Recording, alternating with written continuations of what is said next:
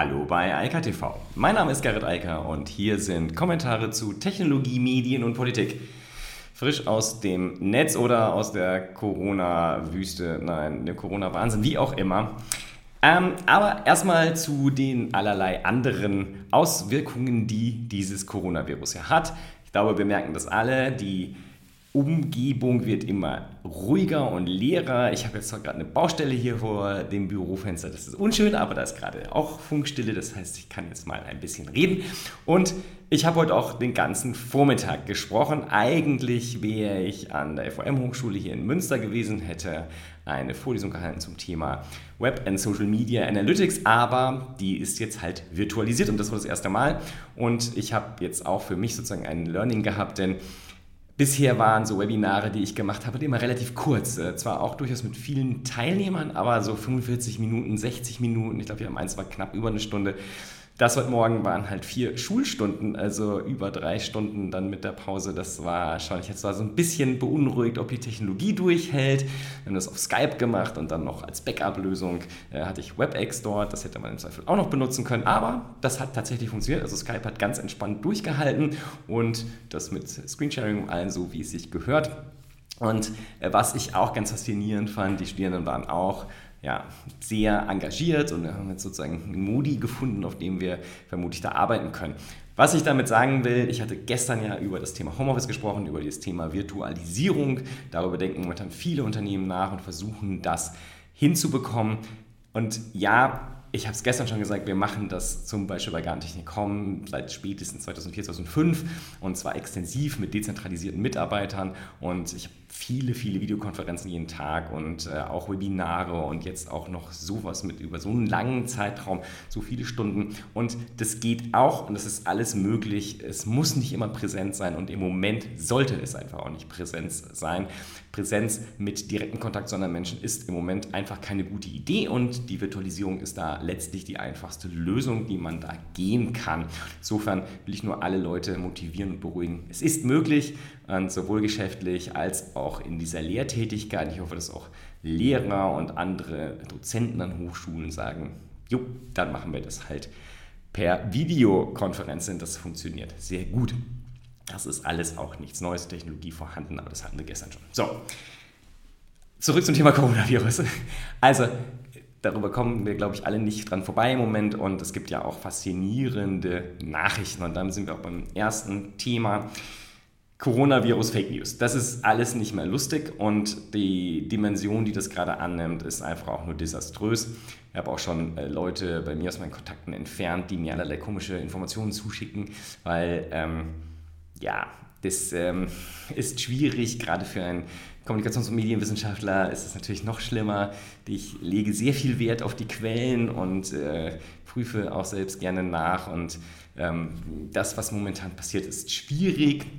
Jetzt gab es gestern eine lange eine Telefonkonferenz, sogar tatsächlich eine Videokonferenz vermutlich, äh, mit eigentlich den ganzen Tech-Größen, also Facebook, Google, LinkedIn, Microsoft, Reddit, Twitter, YouTube, alle diskutieren darüber, wie sie spezifisch die Coronavirus-Fake News aus dem Netz bekommen. Viele Google und auch Facebook arbeiten da schon dran, die anderen haben jetzt gerade damit angefangen. Und in dieser Konferenz, an der auch das US-Administration teilgenommen hat, ging es jetzt nochmal ganz konkret darum, das wieder in den Griff zu bekommen, damit die ganzen Nachrichten rauskommen, keine Panik entsteht und kein auch Unfug wie hierzulande das Horten von Toilettenpapier. Da muss ich übrigens nur die Anmerkung, da schätze ich ja doch dann unsere französischen Nachbarn, die haben da einen anderen, wirklich, da merkt man den riesen Lebensunterschied oder den kulturellen Unterschied zwischen Deutschland und Frankreich. Die Deutschen horten Nudeln und Toilettenpapier und die Franzosen horten natürlich Rotwein und Kondome. Das ist der feine, saubere Unterschied. War das jetzt eine Fake News? Das können Sie alle mal prüfen. So, anyway, Zurück zu den ernsthaften Fake News, die halt auch nicht lustig sind und im Zweifel auch für ja, schwierige Situationen sorgen, wenn es nur das fehlende Toilettenpapier im Supermarkt ist. Ähm, aber das kann natürlich auch andere Dimensionen annehmen und deshalb müssen diese, diese Fake News einfach aus dem Netz raus. Und eine ganz entscheidende Sache dabei ist halt der Umgang von uns allen mit diesen Nachrichten. Ich meine, das Thema ist ja nicht neu. Fake News diskutieren wir seit Monaten, Jahren, ich würde fast sagen seit einem Jahrzehnt.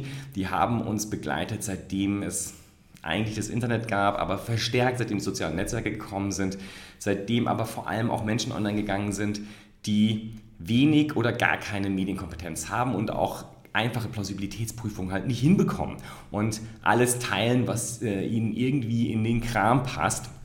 Ich habe unten noch verlinkt neben ZDNet, ZDNet, die halt über die Konferenz äh, berichten halt Heise. Ähm, da gibt es den Fall, gerade in Deutschland, da ist WhatsApp die sozusagen virale Verbreitungsstelle für Unfug. Ähm, natürlich auch andere Messenger, natürlich auch die sozialen Netzwerke selbst, also Facebook, Instagram und so weiter. Überall werden Sachen geteilt. Wie gesagt, ich habe das auch in meine Timeline bekommen. Ich bin dann nur mittlerweile ähm, sozusagen von der radikalen Sorte und schmeiße die Leute einfach ganz raus, weil mir das einfach zu dumm ist. Also ähm, ja, wer sowas teilt, muss ja auch nicht unbedingt bei mir dann weiterhin auftauchen und in meinen, meine Zeit rauben.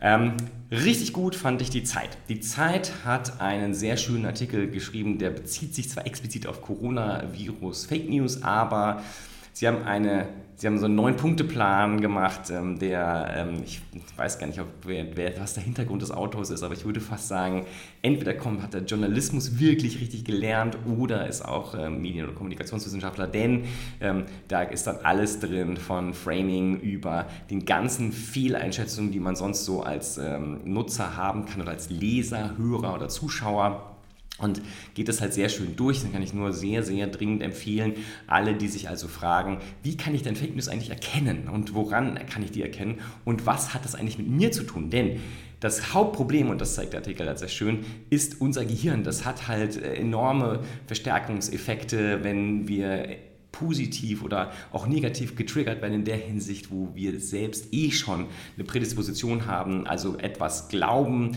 oder zu wissen glauben oder meinen oder irgend sowas in der Art. Und da kann man sehr einfach drauf spielen auf dieser Klaviatur. Das haben wir in den letzten Jahren vor allem gesehen bei den ganzen Rechtspopulisten, nicht nur in Deutschland, sondern vor allem auch in Europa, bei den Herrn Trump, Putin und so weiter, Erdogan und Co.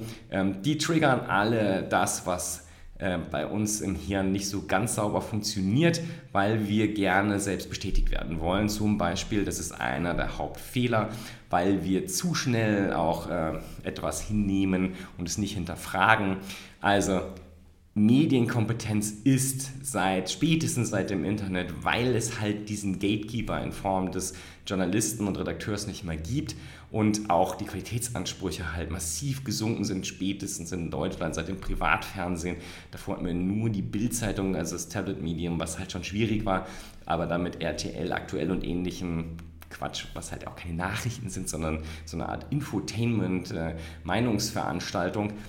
Das ist das, was Menschen dann aber als Nachrichten wahrnehmen und damit ist halt die Qualität massiv abgesunken und auch der Anspruch vieler Menschen. Das muss sich halt wieder ändern, denn durch die sozialen Medien, also dadurch, dass wir alle senden, so wie ich jetzt hier, muss man halt immer schauen, wer ist das, ist es richtig, ist es plausibel, muss ich das, sollte ich nicht daran jetzt äh, orientieren oder sollte ich lieber nachlesen. Einer der Gründe, warum unter jedem Video immer ein Link ist und dann viele Links zu den ganzen Quellen, auf die ich mich beziehe, ist, damit Sie die problemlose Möglichkeit haben, nachzuvollziehen, was ich hier sage und das nachzuprüfen. Und ähm, ich gebe es auch offen zu, mir ist schon oft genug einfach so im Babbeln hier auch ein Fehler unterlaufen. Dann habe ich dann gesagt, fuck, warum habe ich Ihnen das gesagt? Aber in dem Moment passte das halt und es waren nie kritische Sachen, deshalb äh, kann ich damit leben. Aber das passiert halt, das ist halt live und äh, das passiert dann auch. Und dann gibt es die Leute, die einfach ganz konsequent mit Absicht äh, das Falsche verbreiten und auch keine Chance bieten, das irgendwie zu verifizieren. Und das ist halt schwierig und das funktioniert heute so halt nicht mehr. Wir müssen uns alle bewusst sein, dass wir Nachrichten, und zwar auch die von den klassischen Medien, prüfen müssen. Denn nur weil etwas auf Papier gedruckt ist, ist es damit nicht automatisch wahr. Und nur weil etwas im Fernsehen ist, ist es damit nicht automatisch wahr. Ganz im Gegenteil. Ähm, auch dort gibt es halt sehr, sehr viele Spieler, die heute nur noch keine oder schlechte Geschäftsmodelle haben und mit allem Druck irgendwie Aufmerksamkeit generieren wollen. Und das bedeutet dann, dass halt auch dort leider Sachen verbreitet werden, die einfach schlicht falsch sind und auch schnell überprüfbar falsch sind. Deshalb ist es so wichtig, im Zweifel einfach mal nachzugoogeln, ein bisschen nachzulesen und dann merkt man schnell, dass das so nicht sein kann. Und wie gesagt, vor allem wenn es einem sehr gut gefällt, dann kann man eigentlich schon davon ausgehen, dass das wahrscheinlich nicht richtig ist und dass es zumindest eine Übertreibung ist. Wenn es nämlich ganz perfekt zur eigenen Meinung passt, dann sollte man immer hinterfragen, ob es wirklich richtig ist oder eben doch nicht. Ein sehr schöner Artikel, der hat mich, äh, den fand ich sehr interessant und unterhaltsam, gerade jetzt, wo wir ja vielleicht auch in Deutschland, ich glaube, das ist quasi unumgänglich, früher oder später bekommen wir es eine Quarantäne hier, haben in Deutschland so wie jetzt schon in Spanien, in Italien, in Österreich und in vielen, vielen anderen Ländern. Also die, eigentlich das Verbot, rauszugehen, aus dem Haus rauszugehen, nur noch zum Supermarkt, nur noch zur Apotheke und nur noch das, was sagen zum Leben unerlässlich ist. Ähm, da muss man sich halt schon dann überlegen, wie man damit umgeht. Und The Atlantic sagt halt, in welcher Zeit leben wir denn, als dass wir darüber uns noch aufregen können? Denn faktisch haben wir uns doch in den letzten Jahrzehnten eh schon langsam selbst in Quarantäne begeben. Klar, wir gehen immer noch raus und nutzen allerlei Dinge, die uns Spaß machen, aber die Wahrheit unterm Strich ist, dank Netflix, Amazon und so weiter und so fort, insbesondere auch der sozialen Netzwerke, haben wir uns doch eh schon zurückgenommen und gesagt, okay, ich kann ja alle Leute auch erreichen, wenn ich einfach zu Hause bin. Ich habe mein Smartphone, mein Tablet, meinen Rechner. Ich kann per Video oder Audio oder einfach Text mit allen Leuten kommunizieren. Ich muss gar nicht vor die Tür gehen und eine ganze Menge Menschen machen das ja auch schon so. Und natürlich ist es eine Übertreibung, aber da ist schon ein Fünkchen Wahrheit dran. Wir kriegen die Sachen nach Hause geliefert, die wir brauchen. Und ähm, wenn wir jetzt auch gezwungenermaßen in Quarantäne müssen und auch wenn uns das nicht gefällt, glaube ich, dass es in der Geschichte der Menschheit der beste Zeitpunkt ist, in Quarantäne gehen zu müssen, denn das ist schon sehr bequem im Verhältnis zu anderen Zeiten, als das nicht so war und man sich auch dann irgendwie mit Dingen beschäftigen musste, die, also überhaupt sich mit etwas beschäftigen zu können, das war früher nicht so einfach und ähm, wir sind nicht dafür gebaut, nichts zu tun, zumindest ich kann das nicht gut. Also ich muss immer etwas tun und ähm, das kann man zumindest heute auch problemlos machen, wenn man einfach nur zu Hause ist und einfach nur online gehen kann. Solange das Internet funktioniert, glaube ich, geht es uns allen ganz gut. Und wer denkt, das ist nicht so, einfach mal den Artikel lesen, der baut es nochmal schön auf. Und wenn wir über dieses Liefern reden, also diese Meldung ist äh, meiner Meinung nach super spannend, interessant, die ist aber auch logisch und konsequent. Amazon sucht ab sofort 100.000 neue Mitarbeiter weltweit. Das ist einfach eine Größe, die ist auf den ersten Blick erstmal unvorstellbar. Ich kann mich zumindest nicht erinnern, dass irgendein Unternehmen jemals gesagt, wir suchen jetzt ab sofort 100.000 neue Mitarbeiter.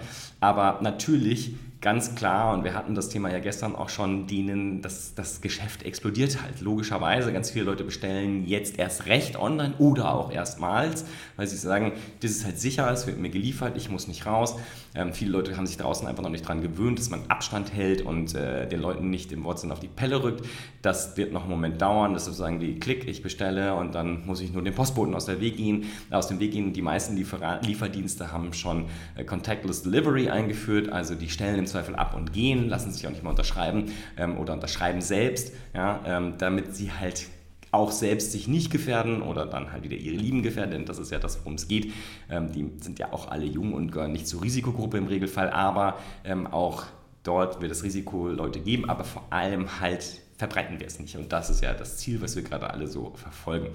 Spannend nichtsdestotrotz, denn Amazon hat nicht nur gesagt, sie suchen 100.000 Leute, sondern sie erhöhen auch die Löhne. Und zwar durchschnittlich um 2 Dollar oder Pfund oder Euro pro Stunde. Also Amazon sucht nicht nur neue Mitarbeiter, sondern erhöht auch die Löhne für Bestandsleute und erhöht die natürlich auch für neue, damit es attraktiv ist, äh, diesen Job anzunehmen. Und nochmal, 100.000 ist einfach für mich eine unvorstellbar große Zahl, so ad hoc. Ähm, wie gesagt, ich kann mich nicht erinnern, sowas schon mal irgendwo gelesen zu haben. Aber logisch ist es allemal. Zoom. Da gab es einen sehr spannenden Artikel bei Protocol und äh, da geht es äh, darum, was Zoom eigentlich will. Zoom kennt mittlerweile, glaube ich, wirklich jeder. Ich habe vorhin gesagt, ich habe heute Morgen mit Skype virtualisiert und hatte WebEx im Hintergrund äh, sozusagen für alle Notfälle noch zur Sicherheit, damit ich da hätte darauf umschalten können.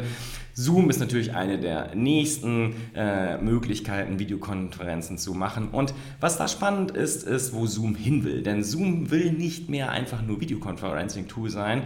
Das können sie, da sind sie auch sehr gut. Ähm, auch da sage ich, hat der Artikel sozusagen den Punkt, äh, trifft den Nagel auf den Punkt, wobei eine ganze Menge andere das mittlerweile auch können, sagen 150 Millisekunden. Das ist das, was Zoom so attraktiv macht. Die Latenz ist halt sehr gering. Das heißt, das Video ist immer sauber und normal, so als würde man sich halt gegenüber sitzen. Das ist halt wichtig. Das liegt daran, dass sie sehr auf die einzelnen Geräte und Operating Systems abgestellt haben. Ähm, da sind sie gut. Aber was Zoom wirklich will, ist das Büro werden. Und zwar nicht nur für das ab und zu mal im Homeoffice sein, sondern grundsätzlich und als grundsätzliche Schnittstelle da agieren. Und ich kann mir gut vorstellen, dass es das funktioniert. Zoom hat sehr viele zahlende ähm, Kunden und kann halt auch das Geschäft insofern relativ problemlos ausdehnen. Und ich bin sehr gespannt, ob und wie ihnen das gelingt. Möglich ist das allemal. Und wenn wir bei Geschäften sind, GitHub hat gerade NPM gekauft und damit eines der größten Repositories für JavaScript. Ähm, ich glaube 75 Nein, sie haben 1,3 Millionen Packages und die äh, werden bis zu 75 Milliarden Mal pro Monat runtergeladen.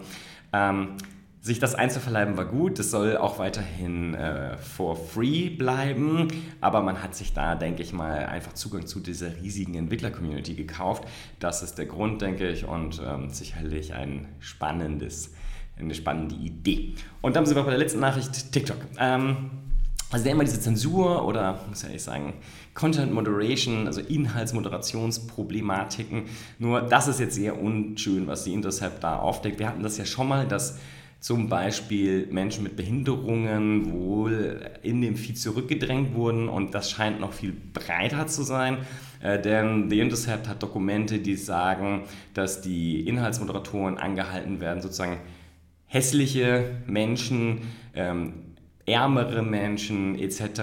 aus dem äh, For You, also vor dem, aus dem besonders gut zu sehenden Bereich von TikTok rauszuhalten. Ich kann das aus der betriebswirtschaftlichen Sicht natürlich nachvollziehen, aber ähm, das ist natürlich etwas, was nicht geht. Das müssen die Nutzer selbst entscheiden. Das ist mal die eine Sache. Und als Gesellschaft ist es auch untrag, also untragbar, dass Leute dort ausgegrenzt werden. Ich bin ein großer Fan davon, Extremisten auszugrenzen, ganz egal, ob es Rechtsextremisten oder Linksextremisten sind oder irgendwelche Islamisten oder sonst was. Immer wenn dieses Ismus da drin ist, dann muss man halt irgendwo mal die klare Kante zeigen und sagen, mit dir will ich nichts zu tun haben und das die Leute auch spüren lassen. Aber Menschen, die halt auch nicht zu ihrer Situation können und äh, eher ganz im Gegenteil den Schutz der Gesellschaft brauchen, äh, die darf man halt nicht einfach rausgrenzen. Das ist etwas, wo TikTok sich dann mal überlegen muss, was ihnen das unterm Strich eigentlich bringt. Wird die Plattform wirklich attraktiver, wenn dort nur die Schönen und die Reichen zu sehen sind? Ich glaube nicht, denn ich denke immer, in der Vielfalt, da liegt die Kraft und das äh, ist etwas, was TikTok vielleicht noch lernen muss. Ähm, das ist dann vielleicht auch ein kultureller Hintergrund, den sie noch anpassen und adaptieren müssen und lernen müssen, dass das in anderen Ländern nicht so ist wie in China. Aber abwarten, Tee trinken, müssen wir erstmal schauen, ob sich diese Nachrichten dort bestätigen. Ansonsten, ich wünsche weiterhin alles Gute, viel Gesundheit im Moment. Das ist, glaube ich, die wichtigste Herausforderung. Äh, nicht im Zweifel für einen selbst und persönlich, aber halt tatsächlich so als Horde gedacht für die Gesellschaft ähm, ist das halt leider unumgänglich, dass wir uns im Moment anders verhalten. Aber zum Glück die Atlantic hat einen schönen Artikel. Wir haben halt alle Tools, um uns auch so ganz allein zu Hause oder zu zweit zu Hause ganz okay zu unterhalten und auch weiterhin mit der Welt in Kontakt zu bleiben. Ja, es habe jetzt auch die ersten fangen jetzt an, dass man einfach mal, wenn man sich sonst früher abends zu einem Glas Wein getrunken hat, dann macht man das jetzt halt per Skype. Warum auch nicht? Ja, also man muss ja die Menschen nicht aus dem Leben drängen, ähm, wenn man nicht mehr irgendwo in die Bar oder ins äh, Café oder sonst wohin geht. Das lässt sich ja auch anders regeln zum Glück. Auch das lässt sich virtualisieren, zumindest zum Teil. Und im Moment ist es halt einfach, ich würde sagen, Pflicht. In diesem Sinne, bis dann. Ciao, ciao. Das war Eika TV frisch aus dem Netz. Unter eika.tv findet sich der Livestream auf YouTube. Via eika.media können weiterführende Links abgerufen werden. Und auf eika.digital gibt es eine Vielzahl von Kontaktmöglichkeiten.